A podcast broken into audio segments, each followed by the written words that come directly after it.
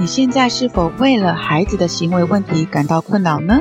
你会希望孩子长大后表达成为人生的加分项吗？如何让孩子拥有学校没教却很重要的生存能力呢？本课程运用阿德勒正向教养法，以生活实例和具体的方法练习，协助亲子从家开始，从日常生活中养成面对和处理人生各种状态题的思考表达能力，逐步建立良好的亲子关系，帮助青春期的孩子迎向未来生活的准备。亲子好好说话，以家开始。